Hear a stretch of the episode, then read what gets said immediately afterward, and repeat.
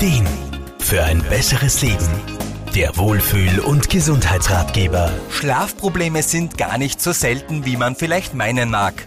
Obwohl man vielleicht abends todmüde im Bett liegt, kann man trotzdem stundenlang nicht einschlafen. Am nächsten Tag fühlt man sich dann kraftlos. Kein Wunder, brauchen wir doch unseren regelmäßigen Schlaf. Physiotherapeut Wolfgang Brunner-Frumann. Wir brauchen halt schon so sechs bis acht Stunden Schlaf pro Nacht. Natürlich kann er zwischendurch mal kürzer ausfallen, aber wenn das öfter vorkommt, ja, dann stresst uns das. Unser Körper und unsere Psyche haben dann nämlich weniger Zeit, sich zu regenerieren. Dadurch werden wir dann anfälliger für Krankheiten und unsere Leistungsfähigkeit sinkt enorm. Expertinnen und Experten raten bei Schlafproblemen sehr häufig zu Entspannungsübungen als Einschlaf- und Durchschlafhilfe.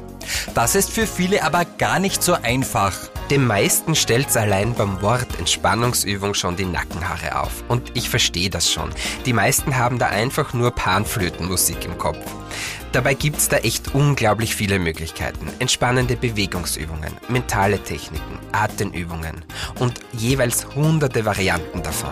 Es gilt also, viele verschiedene Techniken auszuprobieren, anstatt nach der ersten, die vielleicht noch nicht hilft, bereits wieder aufzugeben. Entspannung kann dabei durchaus, so Wolfgang Brunner-Frumann, auch mit körperlichen Anstrengungen verbunden sein. Manchmal kann es auch helfen, sich einfach auch mal ein wenig auszupowern, ein Workout zu machen oder abends noch eine Runde joggen zu gehen.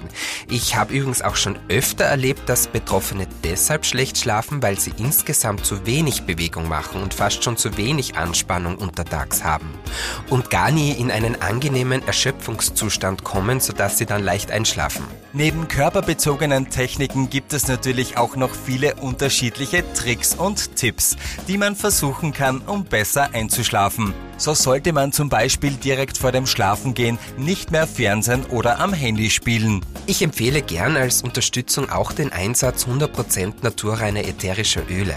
Da gibt's oft wunderbare Duftmischungen in Apotheken und Manufakturen.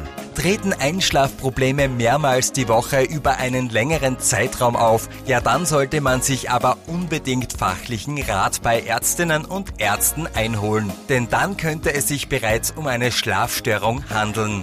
Armin Hammer, Serviceredaktion. Der Wohlfühl- und Gesundheitsratgeber. Jede Woche neu